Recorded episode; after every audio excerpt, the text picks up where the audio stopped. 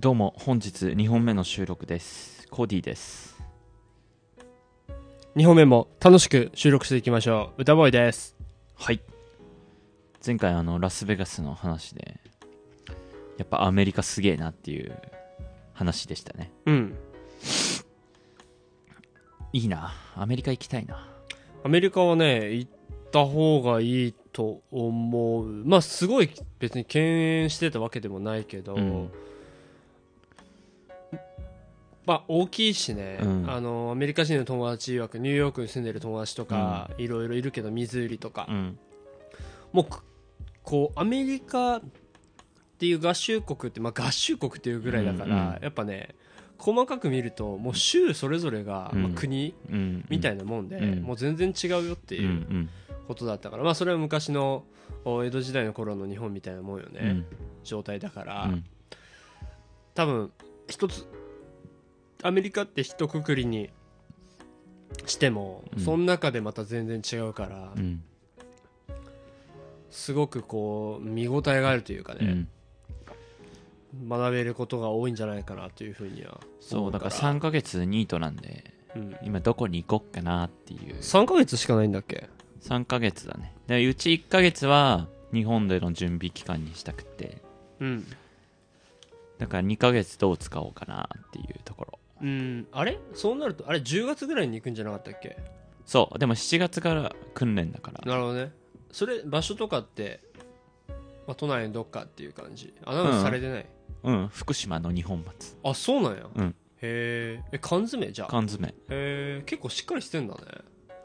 しっかりしてる。へえだから本当に学校みたいな感じ。朝から。うん。晩まで言語とまああと文化文化理解みたいな。ああそれが7月なの？それが7月から2ヶ月ぐらい。へえ俺の外務省の時とは随分違うね。あそうなんだ。うん。俺はだって1ヶ月ぐらいの期間え1ヶ月じゃない。研修自体1週間しかなかったもん。へえあまあでもあれじゃない？海外派遣員はその言語喋れるっていう前提だから。まあそれはそうだね。うん。確かにある程度の敷居っていうのがあるけど、うん。まあそこの経験、まあ、2ヶ月か、まあ、ここはね、まあ、いつも言うけどどう使うかっていうのはうん。かなり重要になるから、ね。それなりに考えた方が良いかと思いますよ。はい。ねヨーロッパに行こうかみたいな。うんあれもあるんでうんうん。ちょっと今検討しています。うん。というところでじゃあ教えて教祖様のコーナーに行きましょう。はい。そうね。どうしようかなって思ってたんだけど、まあ、最近というかすごく思うところがあってその話したいなって思ってるんだけど、うん。おーどっちにしようかな。なあの2つ今悩んでて、はいはい。今決めきれず収録始めちゃったんだけどあじゃあちょっと言って。俺が決めるわ。ああいやこれねどっちもよくてねどっちかにしときたいんよね。もったいないから。いはい。同時に出しちゃうと、まあそうだ。なコーディっていうかねう周りのみんなにはよく言ってるんだけど、うん。お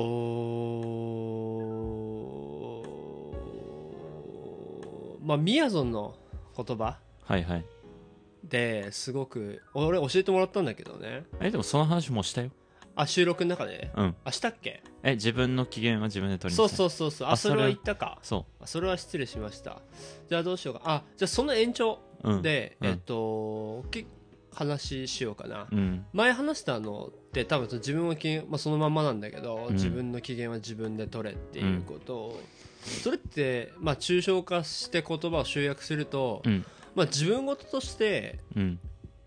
まあ、自分自身をちゃんと律しなさいっていうことだと思うよね。うん。どんな状況であっても、うん。他に求めるのではなくて外的要因に、うん。じゃなくて自分自身で自分を立たせなさいっていう律しなさいっていううん。ことだと思っててうん。自立っていうことがすごく大事だと思うわけよ。うん。でじゃあそのもうワンステップいってうん。自分の機嫌とかつをねどうやって取るのかっていううんことの一つで俺アイデアあるからっうん。ていう話をうん。しようと思います、うん。もうお担当直入に行ってうん。言葉を変えるうん。っていうことがうん。すごく大事だとうん。俺は思ってます、うん。あのやっぱり結構こう物事どう捉えるかとかっていうのが、うん。こう自立とか自分で考えるとかいうことにおいてはまず大事で、うん。と思っててね、うん。こうじゃあ自分変えたいっていう人がいるとするじゃん。うん。でなった時に取るアクションっていろいろあると思うんだけどうん。環境を変えるとかね、うん。俺はねまず言葉変えなさいっていうふうにん。思ってて、うん。俺昔ねすごいネガティブだったんよね。うんうんで今振り返ってみると、うん。俺その時から変わったと思ってんだけど、全然ネガティブな要素なくなって、うん。何が変わったかなって思ったら、うん。自分の頭の中でうん。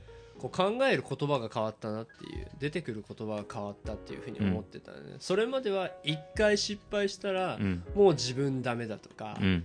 自分は頭が悪いとうん。か、うん。恵まれてないというかね、うん。ついてないとかだった。うんわけよね、うん。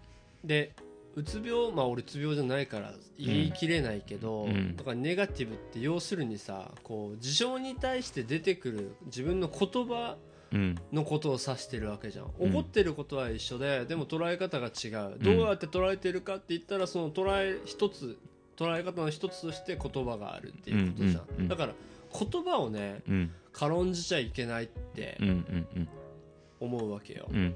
であのーいい言葉を使うっていうことよね。うん。ポジティブな言葉を使うっていうことがまずは大事だっていうふうに思ってて。うん。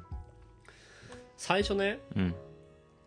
一番最初最近起きてねやることがあるんだけど、こうありがとうから始まるっていうことを俺やっててあどんなことがあっても、うん。これ起きた時と寝る前するんだけど、うんないもの、まあ、理想があって走ってるわけだけど、うん。その前にこう、うんあるものに目を向けるっていうことを意識してて、うん。だから今日も生きてることとかね、うん。健康であることとか、うん。仕事ができることとか、うん。周りに支えてくれる人がいること、うん。もっと言ったら今日まで自分を支えてくれた人のこととかをこう思ってねうん。こうありがとうっていうのをこう言うようにうん。してんのね。あそれは頭の中でね、うん。でそうやって自分がこれまでお世話になった人とかのことを名前とか挙げていくとね今日まで。50人ぐらいになるわけ。うん俺うん。で「ありがとう」って自分の頭の中で言ってて50人行った頃にはもう1時間ぐらい経ってる。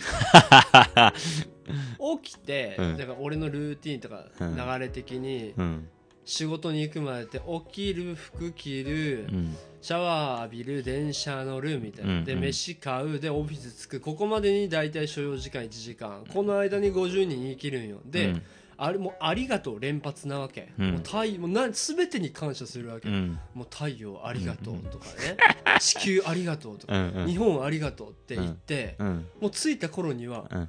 やる気に満ち溢れとるわ。俺はうん。こんなにうん。支えられてきてんだとか、うん。こんなに感謝できるものがあるんだって、うん。もっと言うと俺あの体の一つ一つの部分にもありがとうって言言うわけよ、うんありがとう内臓。いや内臓っていうのは失礼だと。うん。ありがとう十二指腸みたいな。ありがとう大腸みたいな。一括りにせずにね。そうそうそう。そんな失礼なことしちゃいけないと思って、でそだから人体あの名称の本とか変わんねえけんなって思ってんだけど。俺めちゃくちゃ真剣でさ、うん。やっぱりありがとうってさ言われるのって悪い気分しないでしょ、まあそうだね。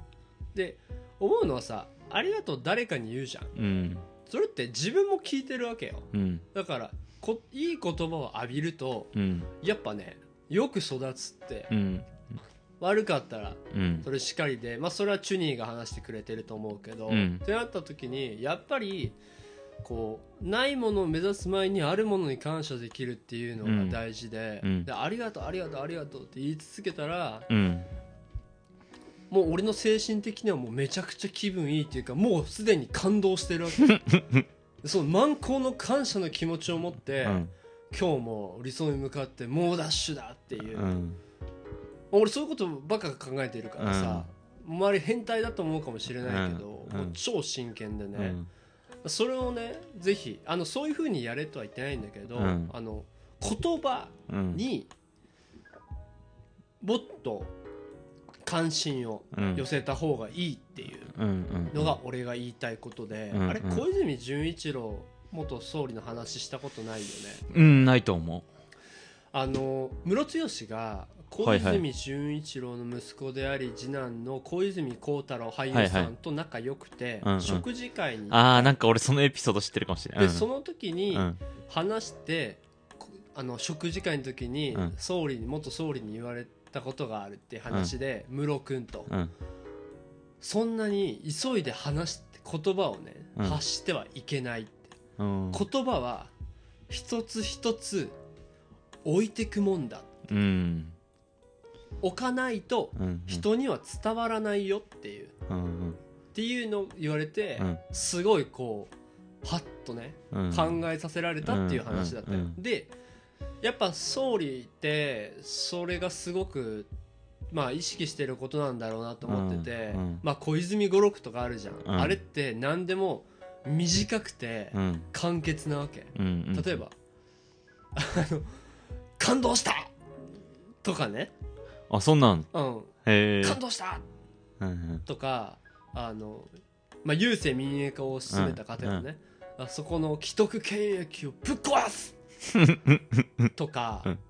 で決してまあ急いで喋らないわけ、うん。こうちゃん。と置いてくっていううん。で俺ね前の回で話したラスベガスでもそれやったのよ、うん。うん。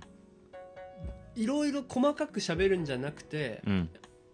キャッチーな言葉ってあるわけ、相手に興味関心を抱かせられるであろうん。ううん。言葉を丁寧にうん。置いていくうんうんうんブラブラブラブラって喋るよりもうん。こうそれを置いていくことの方が重要だっていうのは俺の中で実証済みで両方試してみたわけ。うん。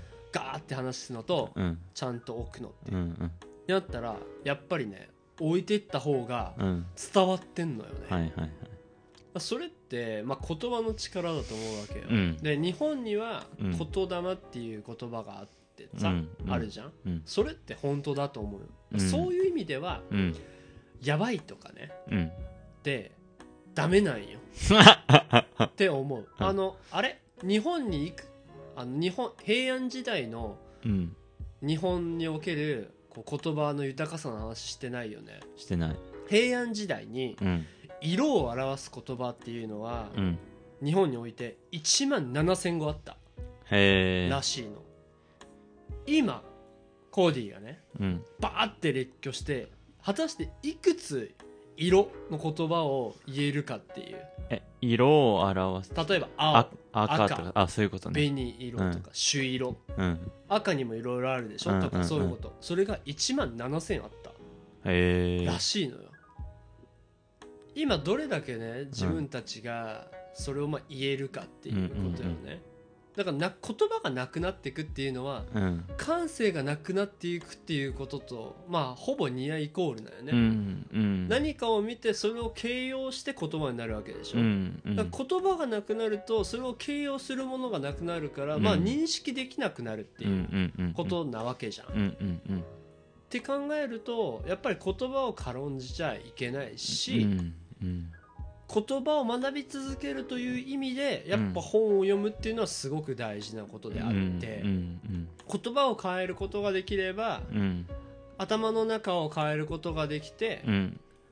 その先でこう行動が変わってくるうんっていう、うんそれによってこう自分を変えていけるってうんいううんことだと俺は思ってるから、うなんかそこをね意識してもらえたら、うん。きっと違う自分が見えてくるんじゃないかなってういうふうに。んあの俺よくこうビジョンの話するじゃんこういうこと目指しててっていうのは、んやっぱりそこにこう力があると思ってて、うん言えば言うだけ実現できるようになるっていう、だから出し惜しみしちゃダメっていう、うんことよね。うん。力強くてうん。美しい言葉をうんちゃんと置いて置き続けることができれば、うん自分も聞いてる相手も聞いてる。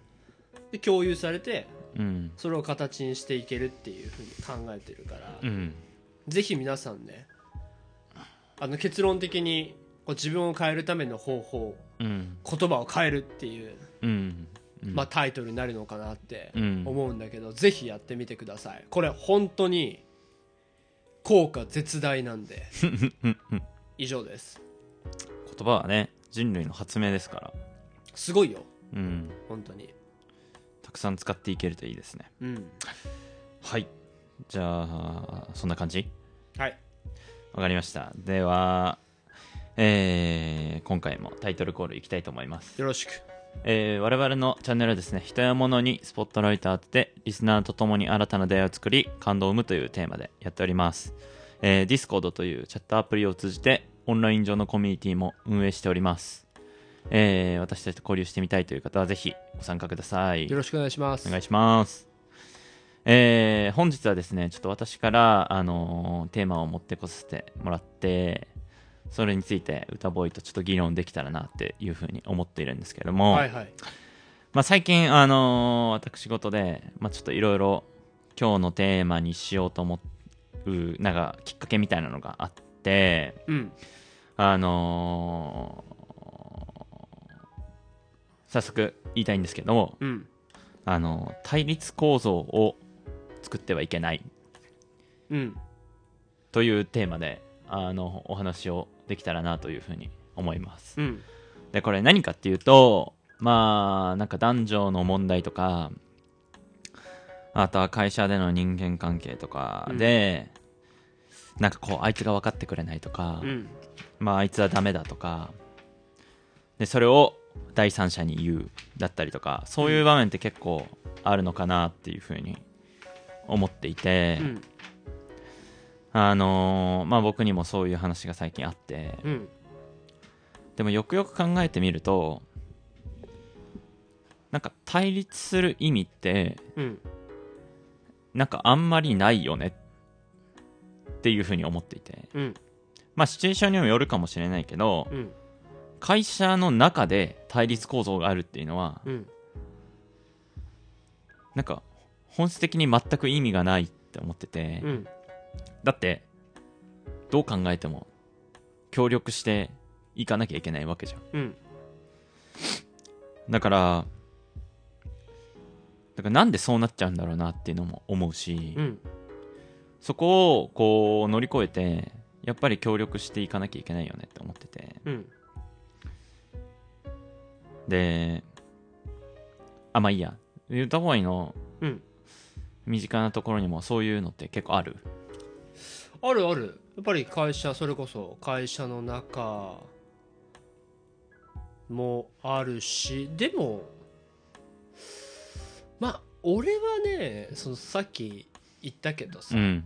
こう自分至上主義というか、うんうん。自分にだけうん。焦点を当てて生きてるから、うん。あまあこれどういうことかっていうとおまあ人生のテーマって命題って俺こう最上級の自立っていうものを一つあるんだけど、うん。それって、まあ、自由とか自立っていうことよね。うん言葉を選ぶんだったら、で、うん。俺すごく好きなこう言葉の解釈があるんだけど、うん。まあ、自由っていうことよね、うん。自由って分解したらね漢字を、うん。自らによるって書くでしょ？うん。だから自由であるかどうかはうん。自分次第なんだっていうことよね。うんうん。自立も同じように考えると、うん。自らで立つっていううん。ことうん。であって、うん。であれば自分次第で自由になれるし、うん。自分次第で自分の力で立てるようになるっていう。うん。じゃあそれ目指そう。っていうのが俺の考えてることで、これって言ってしまえば、うん。外的要因はうん。関係ねえだろっていうのがうん俺の考え方なわけうん。よ。全ての事象は自分がきっとうん。何かしらの原因によって起こしたことであり、うん。そうじゃなくても、うん。自分事としてじゃあこれを乗り越えるためには、うん。外的要因を変える。うん。他者を変える。ではなくてうん。どういうふうにしたら乗り越えられるかという自分を変えるっていう。うん。自分を変え続けるってう。いうことしかない、うん。あの単純化最適化しているから。うん。そういう意味では、うん。なんか対立構造がきっとうん。あるんだろうけど、うん。いろんなところで、うん。あのそういう捉え方をしてないっていうのはあると思う、なるほどね。うん。対立というものはそもそもあるんだけど解決するというかねう、ん。良くする解消することの手法っていうのはひとえに自分を変えるっていうことでしかないって思ってるから、うん。そういう意味ではあるけど見えてないっていうか見てないっていうのがうん。多分コーディの質問に対する答えなのかもしれない、うん。なるほどね。まあ認識はしてるよ、うん。あのそういう見方をしようと思えばそれはいくらでもある、あのうんうん。うちのその実家この間話したちょっと遺産問題とかね、まあ、そういうのが起こってまして、とかうん。それは会社の中もだし、うん。えーあるよやっぱり、うん。うんそれは認識してる。そう世界にも当然あるだろうし、うんうん。もちろん。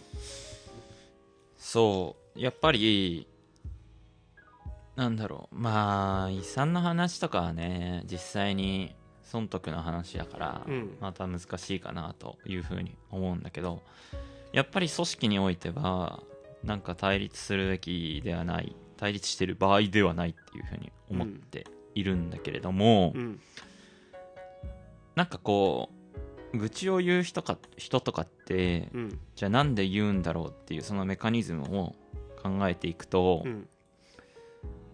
なんだろうな。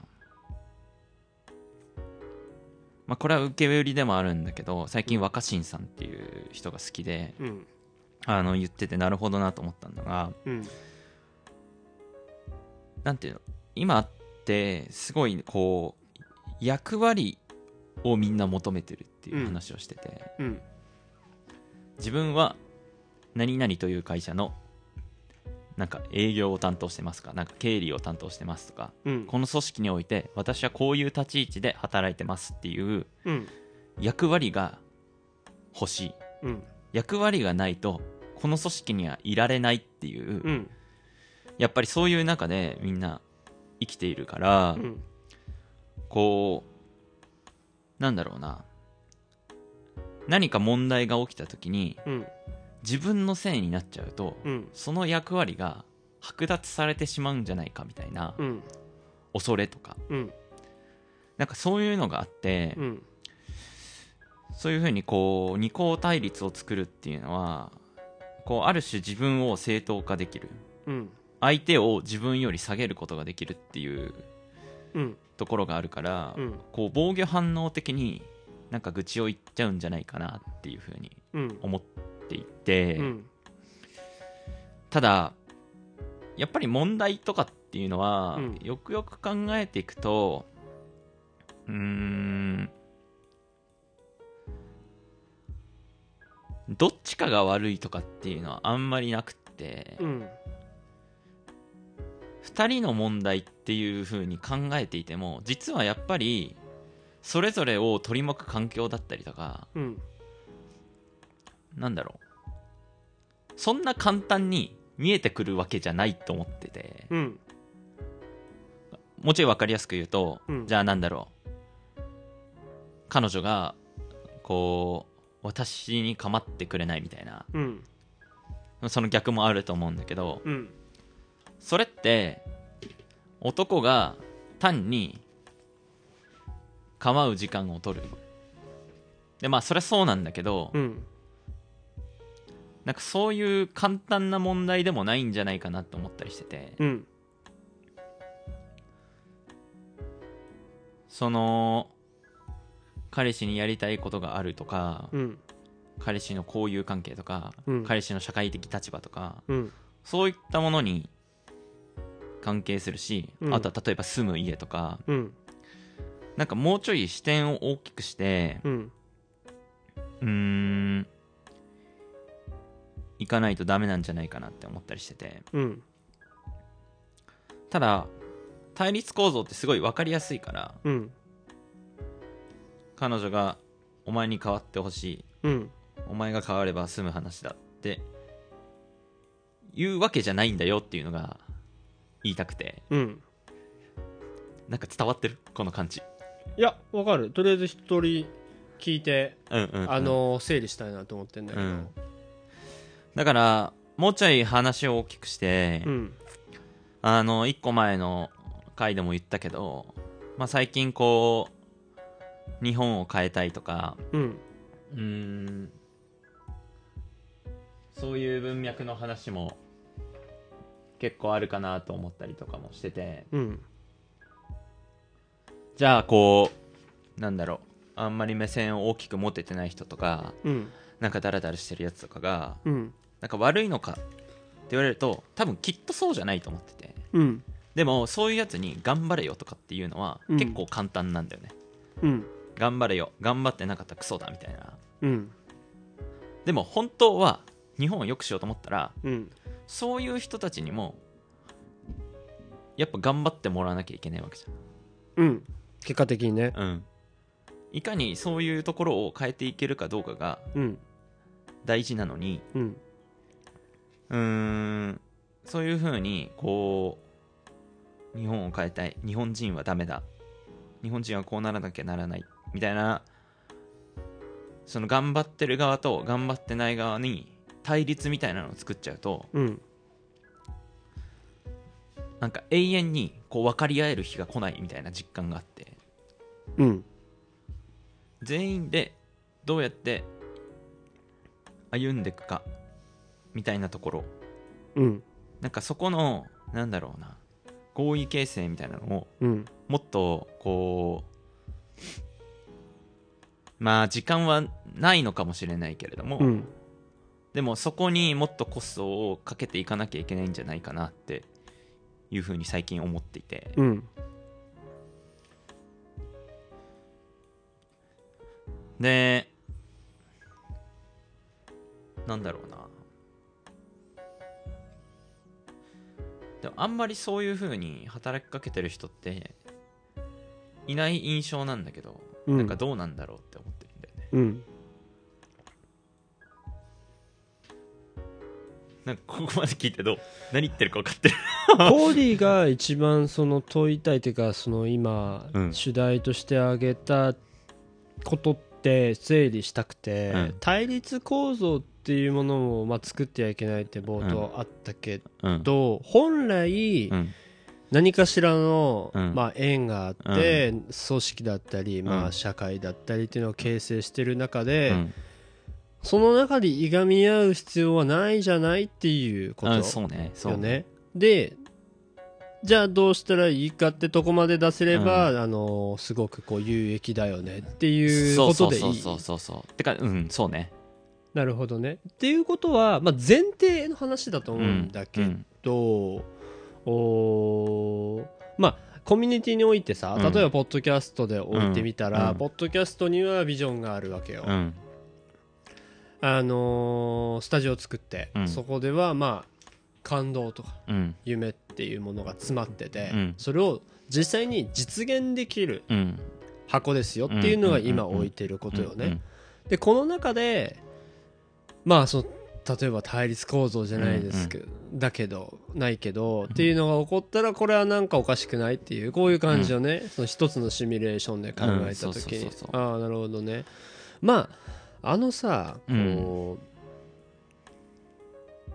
立ち返ることがまず大事だと思ってて、うん。組織というかもうどんな単位のコミュニティでも、うんうん。何目指してんのかっていうかどこ目指してんのかっていうのがまずちゃんとうん。はっきりあって、うんうんうん。共有されてるかっていうことだと思うよね。だ俺今なんか結構行き当たりばったりで話して思ったけど、うん、なんかどこに目線をお互いが置くかっていうのがなんかすごい大事かなとそ思ってうそうそう。それ日本語で言うとまあ視座ってことようんね、うんうん。視座だよね、うん。だから前提として、うん。そこでし要するに目線が合わないんだったら、うん。まあ簡単に言うと一緒にいるべきではないあそのカップルとかおいてはね、うん。うん。で会社で会社が目指してるビジョンっていうものに共感できないんだったらうん。いない方がいいうんし、うん。それは去るもの追わずだしうんさ、っうん。ていうことよね、うんまあこれ本当単位によって違うとは思うんだけどね、うんあのーでもそれは前提大事だと思う。だかうん。らその組織をまとめたいとかになってるんだったら、ん。そのどこ目指しているのかっていうのが明示できてないんだったら、うん。まずはそこに着手するべきだし、そこで初めて合意形成とかっていうステップになっていくんだと思うよね、何のために存在してるのかが分かんないんだったらう、んもうまとめるものもまとめれないし、うん。どこに向かっていいかも分かんないしぶっ壊れた羅針盤状態うんうん。だと思うよね。そうね。だから難しいのは例えばカップルの問題で主語言葉としてはね話してる言葉としては、うん。私たちがこの先幸せになっていくには、うん。こうこうこうしなきゃいけないってうん。いう言葉うん。があるとして、うんでその言葉が本当に私たちがなのかっていうのがすごい重要な問題だと思っててなるほどね。なんだろう私たちだけなだけじゃなくて本当は私だけじゃないのとか、うんうんうんなんかそういううんうん。のをわかるわ。なんか自分やっぱ一人一人がもっと考えなきゃいけないかなと思ってうんうんだから例えば今はなんだろうな。家の近くに公園があると子供たちがうるさいから。うんうん。もうなんか公園はなくしますみたいな。うん。実際公園がなくなったりしてるらしいんだけど。うん。いやそんなんもうクソじゃん。正直言って。まあ悠々しいと思うよ。そんなのとこで対立する、俺も感化できないよね。うん、うん。それもそのうるさいって苦情を入れてる人のだけの目線じゃんうん。でまあ個人がなんだろうね暮らしやすいようにうん。だけ生きてはいけないとも言えないんだけれどもうん。でももし仮に、まあ、日本とか世間とかさっきの言葉で言うとうん。世間とか社会に目線を置くことができたら、うん。そういう発想にはならないんじゃないかと思ってて、うん。そうね。だって対立するべき敵じゃないから、うん。子供たちは、うん。どう考えても。うん。だからそこをねやっぱうまく乗り越えたいよねっていう、なるほどね。うん。まあビジョナリストうん、だからね、うん。俺完全なる。うん。でビジョナリストとしうてん。の、さっき「How to」が最初の興奮感に戻るけど、うん。もう自分変えることしか考えてないのよ、うんだからもう超自分特化型。うん。自分が変わればうん。他者は自然とねうん。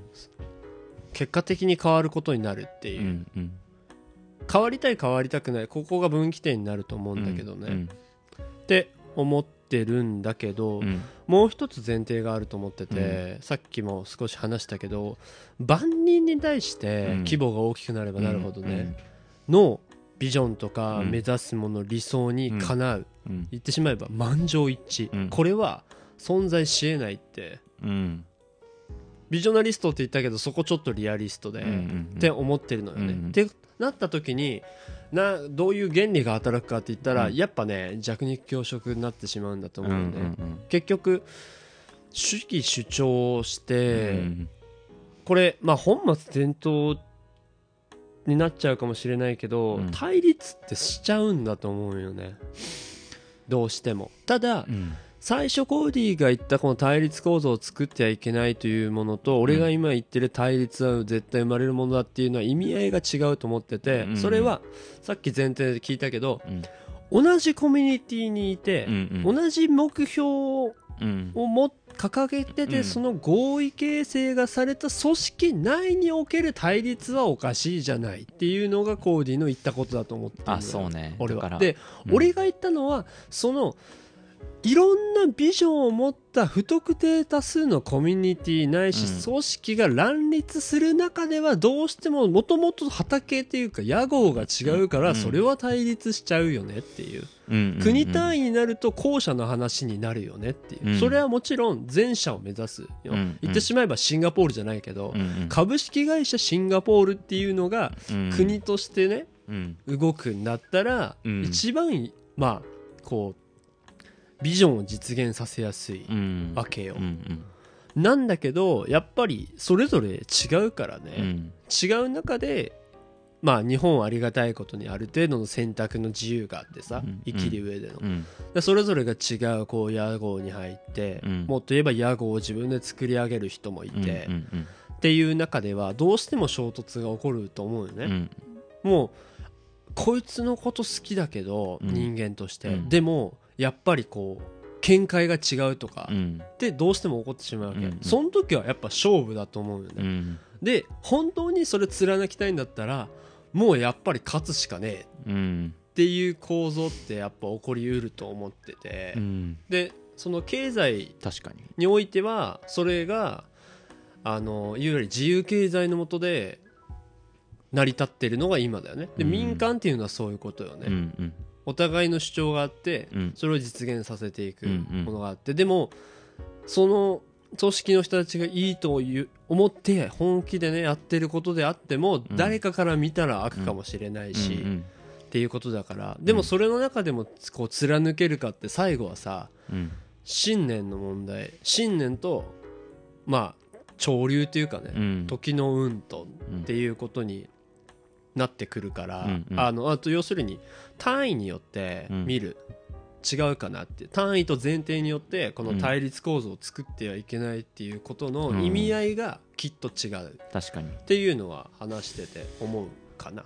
ああだから規俺模感の問題なのか。まあそうか。同じ集団にいるか否かっていうそうそうそうそう。ことで考え方が違うってこと。そうそう。でそうだね。そのしだから選択の自由があるっていうのがまず大事だと思うよね。どの集団に属すそうるか。そうそうそうそう、ん。だって、そうなったら自由ってやっぱ責任の裏返しだうん。がついてくるから、うん。あなたがここにいてうん。っていうのはあなたが選んだことですよね、と、ということは、まあ、そこで起こることっていうのはうん。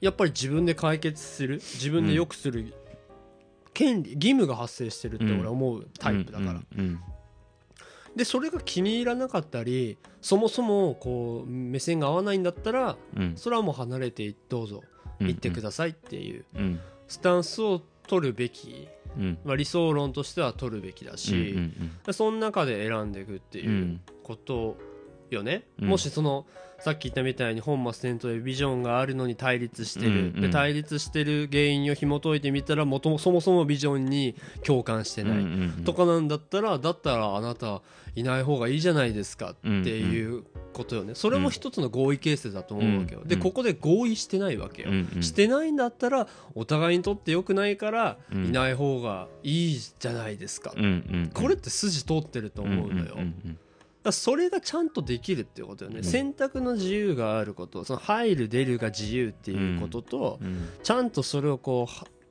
前提になるビジョンがそもそもあるということ、うん。で3つ目においてはそれをちゃんとこう膝つき合わせて話ができるってう。いうんこと、うん。この3つが揃ってればうん。単位が小さいものにおいてはうん。対立構造っていうのをうん。こう起こったとしてもうん。解消するためのうん。素材は揃ってるっていうふうにう。ん。思うそれは一カップルであってもうん。一うち俺たちのポッドキャストであってもうん。そうだしね。会社もあってこれそれができたらそれは素晴らしいしビジョンっていうかあの質を担保っていうのはできるもんだと思うし。まあうん。うん。うん。1000人とか2000人になるとうん。また大変なんだとは思うけどねっていうのが俺の考えるなるほどね。ことかな。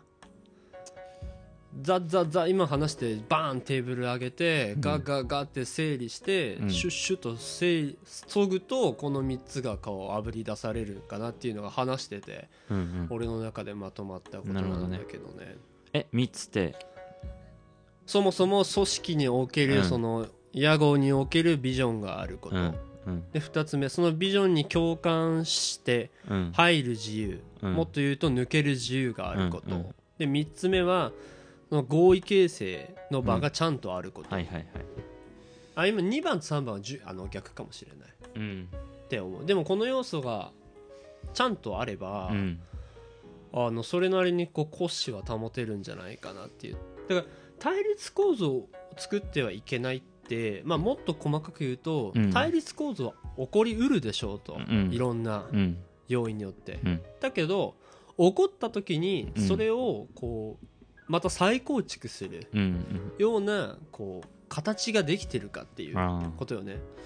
だから言ってしまえば、まあ、俺個人で置き換えると失敗はするでしょうと。挑戦すると、重要なのは失敗した後にうん。リカバーできるかっていうこと、だから対立構造を絶対起こさせないっていうのは、うん。あの難しいしうんあまり意味がないと思うよね、うん。意味がないことはないけどもっと有意義なのは、うん。対立構造が起こった時にどうするかっていううん。ことかなっていう、こんだけ流動化した社会の中では何でも起こりうるわけであってそのうん。何でもありの世界で起こったことに対してうん。何学んでどういう形作ってっていうことがこう柔軟にできるかっていうことが大事ででここがまた至難の技でうん。柔軟に対応するんだけど、うんうん。ちゃんと自分たちの芯を持ってるっていう、うんだかうん。うんらその一本ガーンって家作る時に柱作るのうん。に鉄じゃダメだってことうよね、んうんうん。竹じゃないとダメってことよね、うんうんうん。うん鉄だと衝撃が入ったらすぐ折れるようんね。竹だったらしなるからまだ耐えれるよねっていううん。ことなんかなっていうふうに俺は今話してて思ったんだけど,、なるほどね。俺が今の話におけるこう提案。うんうん。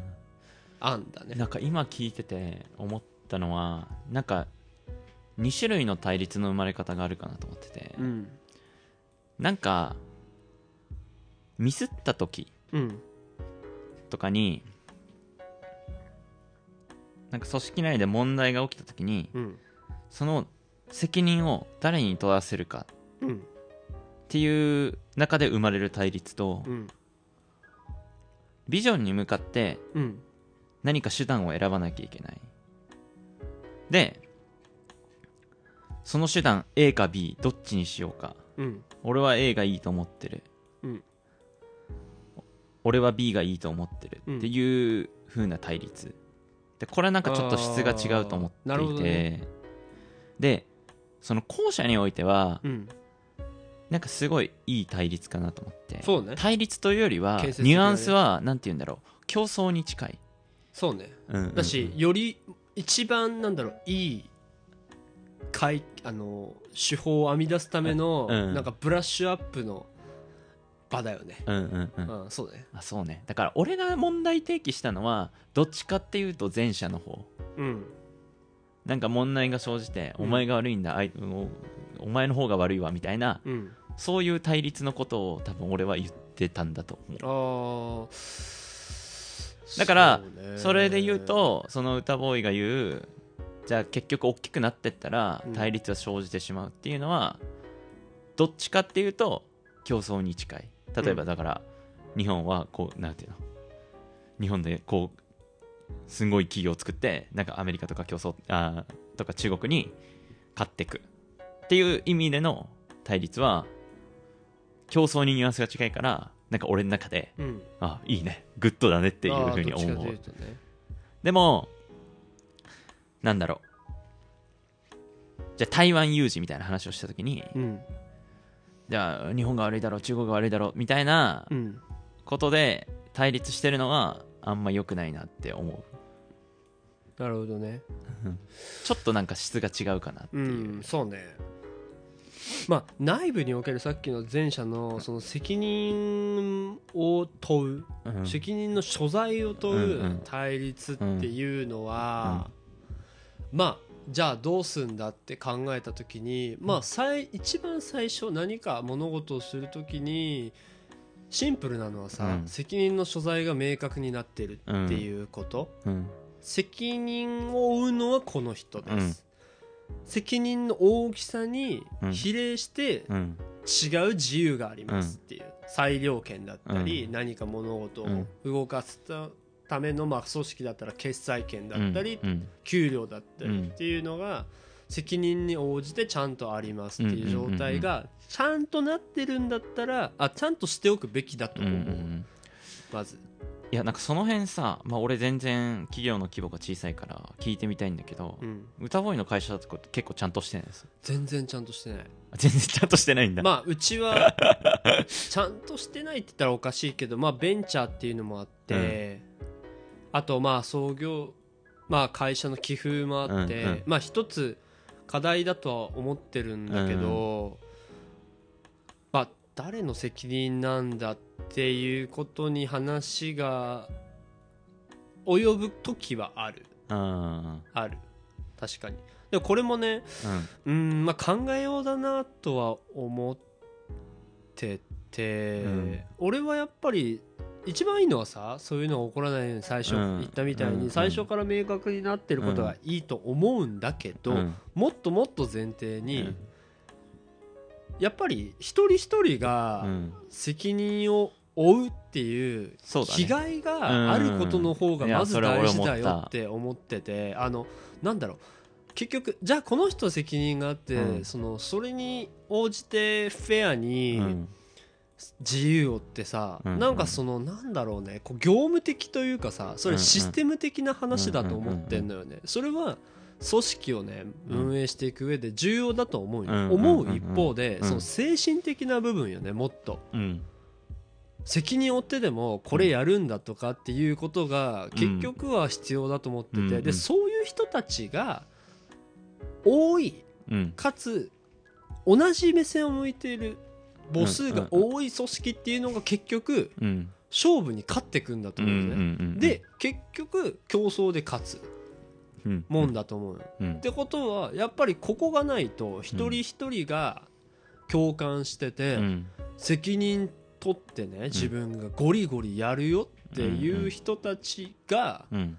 いる。うん。あと強烈な思想があるっていうことがうん。すげえ大事なんじゃないって。まあちょっとこれ話それちゃうかもしれないけどあの責任のなすりつけ合いじゃなくてうん。責任と取り合いですげえなんだろうかいけてるなって思う確かに。俺が責任取るあね田中角栄いるでしょ。うん。田中角栄俺会ったことないしうん。あの世代じゃないけど、うん。やっぱねすっごい人だったらしいようね、ん。あのまあ、ロッキード事件であの退陣させられちゃったけどうん。あのもともと中卒だったよね確か。田中角栄さんって。そうなんだ。で建設20代の若い頃から建設会社の社長をやって、うん。まあ、どっかのタイミングで政治の世界に入って、うん目白の闇将軍っていうあの異名を持ってて、うん。それはあのロッキード事件で退陣した後に、うん。その後に続いた総理大臣の全員がうん。田中角栄派だったんよ。で、うん。目白に家があってうん。その目白でうん。日本の政治を動かしてた。うん。総理大臣をどんどん廃止させた。全員田中角栄の息がかかってる。だから目白の闇将軍。うん。で引退退陣させられる前は今太閤って言われてたよね。太閤って秀吉の徳川、うん。あの豊臣秀吉のこと、だから総理関白よね。うん。ストップってことよね。うん。で今太閤っていうのは太閤っていうのはそのその頃の豊臣秀吉が作った言葉なんよね、うんうん。の現代版太閤、うん。現代版豊臣秀吉うん。がだって言われたの田中角栄は、うんうんうん。で田中角栄がまあすごい人だったらしいんだけど、まああの卓越した能力ってすごいあったらしいんだけど、そのうちのまあ一つがうん。あの、まあ、人心掌握って言われる、うん。この人すげえって思わせる力、うん。大胆さあとコンピューター付きブルドーザーって言われた、うんうんうんうん。コンピューターっていうのはゆえんはうん。人と会うじゃん。うんぜその瞬間に名前全部覚える、うん。あと数字も覚える、うん。それを忘れないんだって、うんうんそれは政治家としてすごく重要なわけ。うんうんあこんなそんなことまで覚えてくれたんだっていうのが結構聞いてきたりするからね、うん政治の世界、うん。まあ、人とのやり取りにおいては。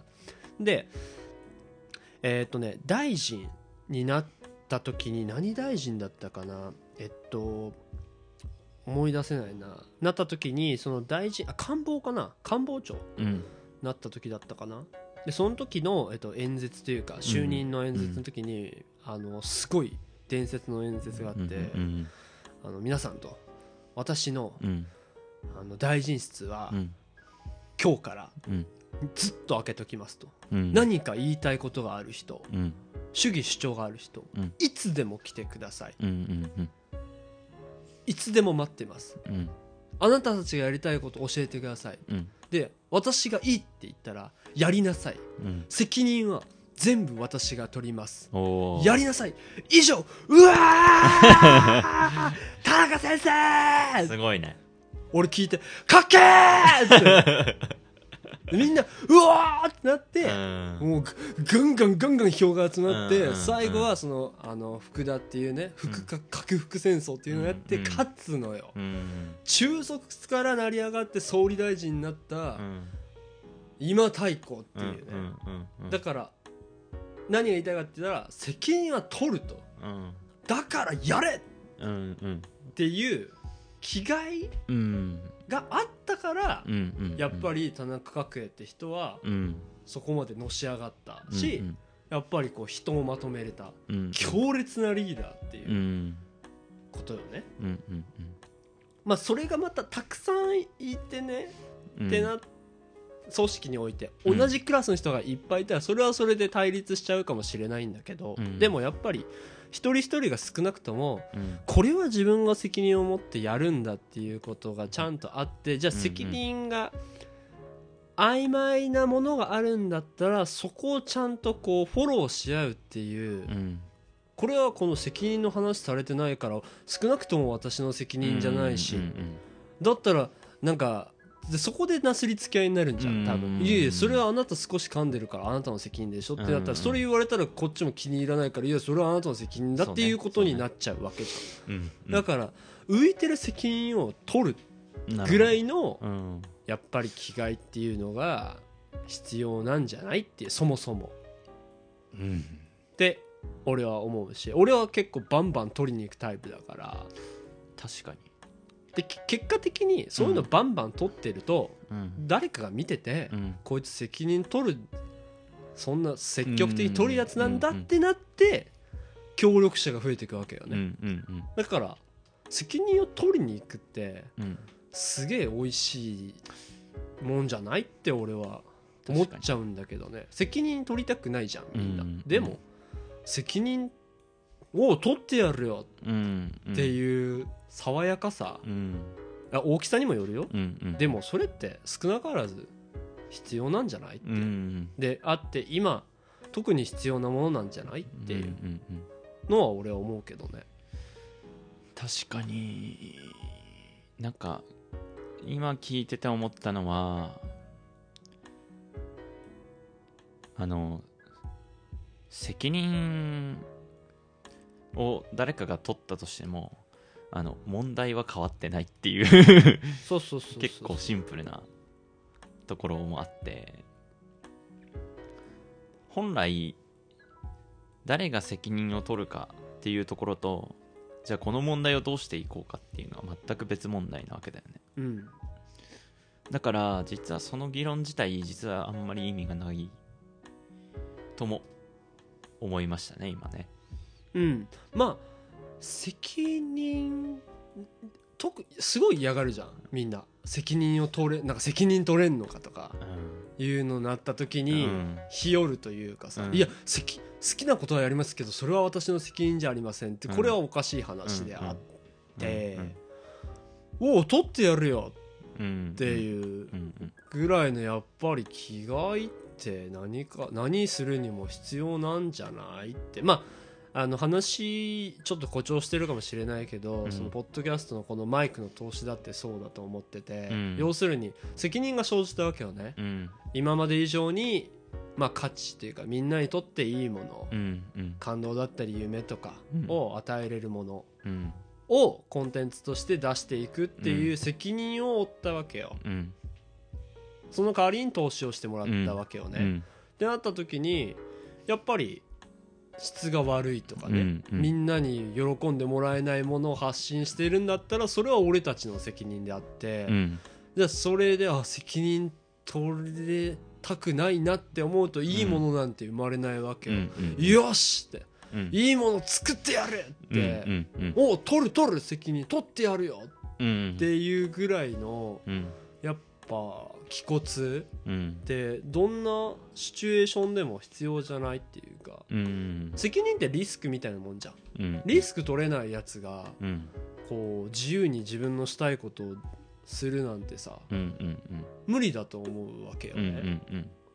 おいくらでも取ってやるよう。んうんっていうだから、まあ俺の話戻るけど大きなものを取れるようにうん自分を変えていくっていうのがやっぱ俺の考え方であってさ、大きくなれば器がうん。自分の取れるリスクも大きくうんうなる、ん。その代わりこう自由も大きくなる。うん。でこう実現したいものを形にしていくっていうことだから、うん。なんかそこのこう根本的な哲学的な部分がうん。やっぱり大事なんじゃない？っていうふうに俺はすごい思うんだけどね。で立ち返るとうん。対立構造っていうもの、まあ、単位によって何度も言うけど違うけど、うん。やっぱり根本的なそういうこう思想だよね、うん。哲学とか捉え方っていう部分でのうん。形成。うん。そこがあってビジョンがあって、うんさっき言ったみたいに出入り自由でうん。合意形成というか協議の場がちゃんと確立しててっていうところまでが、うん。一組織とかコミュニティにおいてちゃんとできていれば、うん。なんだろうどういう結果になっても、うん。振り返った時にちゃんと話し合ったとかさ、こう正面からぶつかったっていううん。気持ちにはなれるんじゃないって、うん。都度。うんちゃんとやってれば、うん。っていうふうに俺は思うんだけどね。そうね。だからうん。本当におっしゃる通りだと思います。で、まあ、個人的な意見もあってあのーその大きい話じゃなくて対人でのコミュニケーションにおいて、うん。なんか対立とかが生じてしまった時の話。うんもなんか自分なりに答えがあってうん。あのーその1対1の関係において生じた問題っていうのはなんか大抵の場合どっちかの責任によるものではないっていうふうに思ってて、うん。まあ、要はどっちもどっちで悪いことがあったりとかうん。する。うん。と思っているからううんーん。あとはまあそれ以外も最初に言った通りうんその2人を取り巻く環境にもよるものだからうん。そういうのをこう冷静に俯瞰してみていかにこう二人ごととしてうん。見ていくか。うん。で解決されないことももしかしたらあるのかもしれないんだけどうん。そこをこうゆっくり時間をかけて耐えていく。うん。そういうなんていうんだろうポジティブな我慢。ポジティブな我慢はなんか必要なんじゃないかなっていう。うん必要っていうかそれやっていくしかないよねっていうのがうん。なんか俺が今考えてることかな。るほどね。あの問題っていう言葉が出てると思うんだけど、うん。これもまたそもそも論だと思ってさ、問題だというふうに感じるっていうことは、うん。必ずなうん。理想があるわけよ。うん。うん。理想がないと問題じゃないわけ、うんうんな問題だというふうに感じるのはうん。本来はこうあるべきだとかっていうのがあるから、うん。それと照らし合わせて、うん。そうじゃないから問題だってうんいうふうになるんだと思ってるわけだよね、うん。だからこそじゃあその目指してるのが何なのかっていうのがちゃん。としてないと話にならないわけよでも意外と話してない対人関係はあると思そううね。そうそうそう確かそう、俺なんてね金蔵ともうこんな感じだからもう分かるじゃん、うん。どんな感じか、にねもうあの地獄の3時間ビジョン 特コースみたいなフルコースなわけよ。うん毎日言うわけね、うんうん。だからあのマサ あのマサボーイとねうん。それこそ当人に言われたんだけど、うん。カップルってそんな感じだったっけって、うんうん。カップルというものはそういう感じだ冗談でうん。言われたけど、そういう感じでよくないって。なるほどね。俺は思うわけよね。確かに。でもじゃあカップルの不和とかの話に絞ると、うん。結構意外とそういうのを話してないっていうのが意外と問題なのかもね。そまあ一つね。その、うん。いわゆるなんかなんとなく一緒にいるとか、うんうん。俺それできないからさ、目指してるものとか理想があって、うんうんうん。お互いいいねってなってうんうん。一緒にいるべきだっていうふうに思うわけよ、じゃないとこう何を基準に話していいかもわからないし、あの建設的ではないというかね、それをまあカップルに求めんのかよっていうのあるけど、うん。俺はイエスなんよ。うんうん。それが。それはカップルに限らないよね。どんな人に対しても、うん。それは俺がその自分自立というものの中であるから、うん。全てがそれにこう当てはまる。確かにどんなものにおいても。うん。っていうのがまあ俺の考え方であって。だからそういう意味ではあうん。のすす進めるわ。うん。あの一枚絵を仕上げるっていうか。確かに。だから個人の持ってる絵とうん。理想の絵とうん。自分自身のね。うん。他者が持ってる絵っていうのをこうテーブルに乗っけてからが議論だと思うわけよね、うんうんうんうん。ここバッティングするよね。確かにじゃあどうしていこうか。で、うんうん。ここがでこのバッティングした時を問題って言うんだったらこれはねチャンスっていうふうに俺は捉えるわけよね、うんうんうんチャンスだと。じゃあこれをどういうふうにお互いのね理想をちゃんと叶えつつ両取りの系統できるかってここが知恵の出しどころじゃん、うんうん。問題が起こってます。ここで釣り合ってません。だからもうダメなんだ、これは簡単なわけよ、うん。簡単なんだけど全然さこう自分のなんだろうねためにならないよね、結局どんなことしても起こるわけじゃん、はいはいはい。その都度「はい問題分かりましたもう悩ましたもうこいつはダメだ」ってさうん。言うよりさじゃあこれどうしていこうかって考えて、うん。結果ん。なんか挑戦して失敗して、またやり直してやってよっしゃなんか5回目でついに乗り越えれたっていうことの方がさ、なんかやりがいっていうかね、うんうん自分のためにもなるんじゃないっていうふうに思うから、だから問題って別にいいじゃんっていうかね、うん。うん。いいもんだって。あじゃあ成長の機会来たって思えるかどうかっていう。ああ確かに。ことも思う。うん。問題だからダメなんだじゃなくて問題が起こってからが勝負だっていう、そのどんな単位においてもね、っうん。て思うからうんそのつなげると問題が起こった時に責任ガンガン取っていこうぜっていううんうんうん。ことよね。うんこれは俺の問題だっていう。うん。あなたの問題かもしれない。でも俺の問題だっていううんうん。問題責任取っていくぐらいのなるほどね。それが俺の言った責任の取り合いじゃないけどね。うんうんっていう形なんかなっていう。確かに。でそれぞれがみんなが責任の取り合いをするようなうん。集合体だったら、うん。そりゃね相当エネルギッシュだと思う、はいはい。俺が責任を取る俺が私が責任を取るんだっうん。ていう、うん。こんな組織が良くないって俺は思う、んんうん。だからまずは俺がそれを走らせたいっていう、うんうんうん常に。っ確かに。ていうことよね。じゃあ対立構造はなんどうやってまとめていこうか。最初の主題に戻るとその対立構造を作ってはいけないっていううん。うんうんことから始まってるけど、でそれはすなわちこう理想の絵を描いていかにこう、まあ、2人なのかその組織の中で目線を合わせていくっていうこと。主語をこうその共同体にしていくことがすごい大事っていうのでうん。でそこちゃんと話しましょうねっていうところ、だよね。もうそれ以外ないね。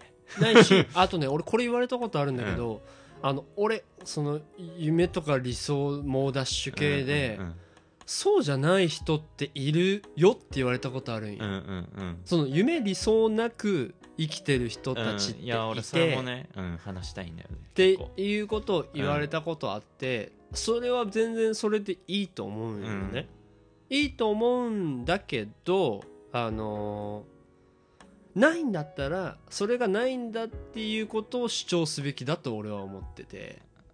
うん。っていうのは俺はある。うん。ないってなった時これ多分釣り合ってなくてうん。だから何かを一緒にするということにはならないわけよ。うん。うん。それはいいの。うん。それで。うん。他に多分たくさんいるし。うんうんだちゃんとそれをこうアピールするというかね、うん。でまあ俺としてはある方が人生すごくいいよって思うから、って思うけどそれを望んでるかはまた別の話でしょ？うんうん。うんだからさっきの話戻るけどそこをちゃんとこうすちゃんとこう示し合えることが大事ってことうん。俺は決してないことがダメだって言ってるわけじゃないのうんそれはあなたの自由だから。っていうこと。でもこっちの人生はいいよっていうのがうん。俺の思ってること。あでもそれはそうかもね。対立するんじゃなくていや俺はもう一個の答えをここにずっと示し続けるよっていそううそうそうそうそう。で俺こそがうん。その権下だよっていう、で俺は俺しか見てないよっていう、うんうん俺はこれがいいと思うよ。うん。うん猛ダッシュさ。うんうんもし感動を与えられたんだったら、うん。それはラッキーだし運が良かったし、うん。ありがたいなそれだけよってう。んいう、別にあなたの人生だからあなたの好きにすればいいし、うん。あなたが思うように生きればいいし、うん。ただうん。共感してくれるだったらうん。一緒にダッシュしようぜ。うんっていうことだけよね。っていうのがやっぱりプロセスとしてちゃんと組んであるかっていうのが大事うん。だっていうのはやっぱ何回回っても思う。どんな生き方だってすればいいって思う、うん。でもあの私はこう思っやっぱり俺はこういう人でうん。全然ない人と、まあ、どっかで対立するかもしれないし、うん。それは対立いいと思うから組織違うから、うん。うん。うん。でも俺は負けないよっていう、うん。負けないよっていうのは、うん。そういうあなたが目の前に現れても、うん。うん何言われても、うん。俺は俺に負けないから、うんうん。この姿勢崩しませんよっていう、うん。あなたは敵じゃないってことだよね、うんうん。そういう意味でもやっぱ対立って俺の中では根本的にはないっていううん。ことなんだけどね、なるほどね。そうそう。いやなんか自分で話しててそうね。まあ小さい組織とかの話においてはなんとなく答えが見えたような気がしたうん。でもこれがうん国家とかになってきちゃうとあそれは全然またね話違う,、話がね。それはもう全うん然話が違う、そこは分けて考えなきゃいけないってことがよく分かりました。そうそうそう。だからその小さい単位においては、うん。対立構造っていうのは他者が生んでんではなくてうん。あなた自身が作ってるのかもしれませんね。うん。ではまた。っていう感じだね。っていう感じなんじゃない？あの中田のあっちゃん的に言うと。って思うけどね。いやあの全然まとまってなくて序盤あのわけわかんないこと言ってた気がしたけど。おいいいいんじゃない、うん。俺は割程度まとまったと思ってるけど。非常に歌ボーイのお力を得てまとまりましたのでこれにて終わりたいと思います。ありがとうございました。ありがとうございました。せーの。バイバイ